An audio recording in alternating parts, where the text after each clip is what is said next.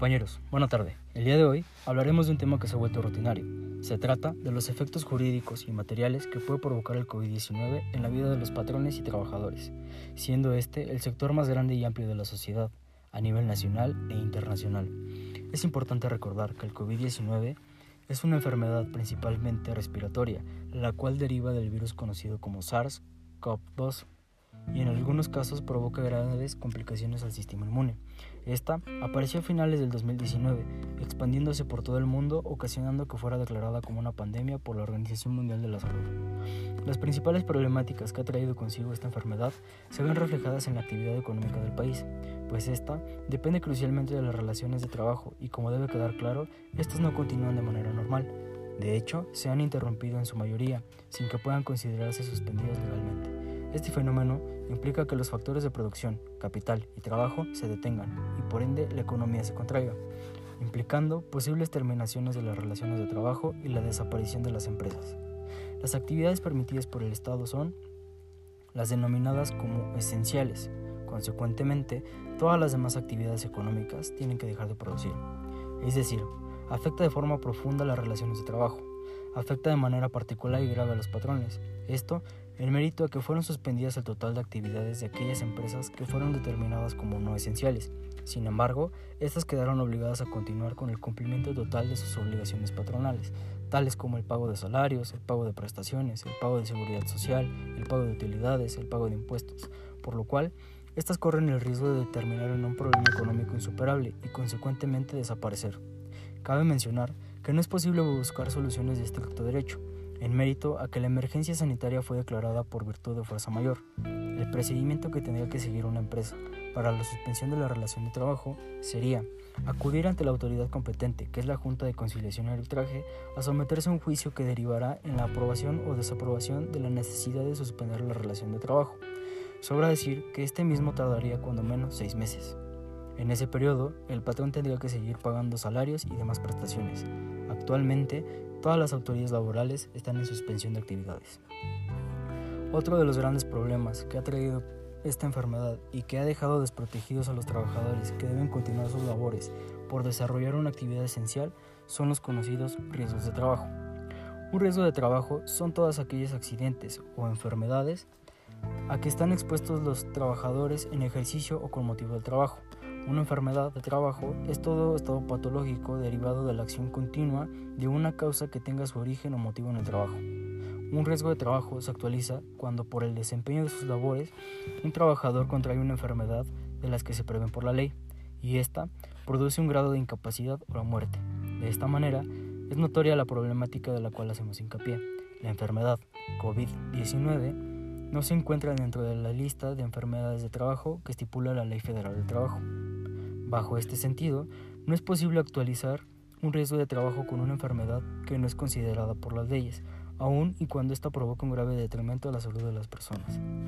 Para que los trabajadores puedan solicitar y tengan acceso a la protección del seguro por riesgo de trabajo, es necesario que acrediten la fórmula causa, efecto, trabajo, daño. La causa será la exposición constante o permanente que sufre el trabajador a agentes contaminantes que afecten su salud con motivo de sus actividades laborales.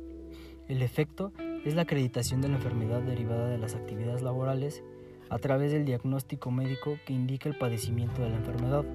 El trabajo es la prestación de servicios personales y subordinados del cual el trabajador está expuesto a contraer la enfermedad. El daño es la disminución de las funciones orgánicas del trabajador o la muerte.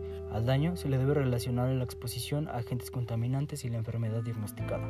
Ahora bien, es importante recordar que las autoridades federales y locales han establecido un mecanismo para el regreso escalonado de actividades, con la finalidad de la reactivación de la economía nacional. Dicho mecanismo consiste en la semaforización de regiones dependiendo del número de contagios confirmados, casos sospechosos, muertes, entre otras circunstancias con las cuales se pueda determinar si es viable que ciertos sectores retomen sus actividades.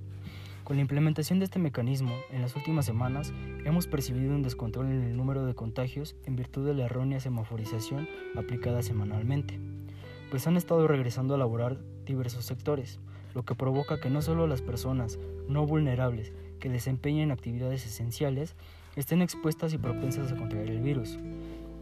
sino que ahora el riesgo se extiende a toda la población en general, pues basta y sobra con que una persona se contagie para que ésta regrese a su hogar y contagie a sus familiares. Por lo anteriormente expuesto, las empresas y trabajadores han implementado una serie de acciones con las cuales han retornado sus actividades y han reducido el riesgo de contagio. Estas son Todas las empresas cuyo objeto no estén determinados como actividades esenciales deben suspender labores y reanudar actividades conforme a la semaforización de la nueva normalidad y conforme a la reconsideración de ser actividad esencial o no. El pago de salario será íntegro hasta en tanto no se declare oficialmente una contingencia sanitaria.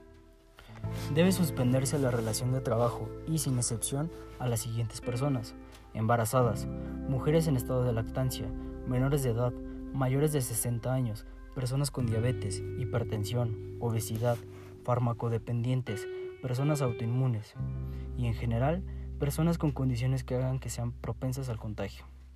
Cabe recalcar que estas personas son catalogadas como vulnerables, a la par que se han convertido en personas intocables en el ámbito social y laboral, pues ellas tienen el privilegio de tener suspendida su actividad laboral y gozar de los derechos laborales. Debe respetarse las medidas de prevención de la Jornada Nacional de Sana Distancia, debe evitarse las aglomeraciones, debe mantenerse distancia de 2 metros, el uso de cubrebocas y el gel antibacterial.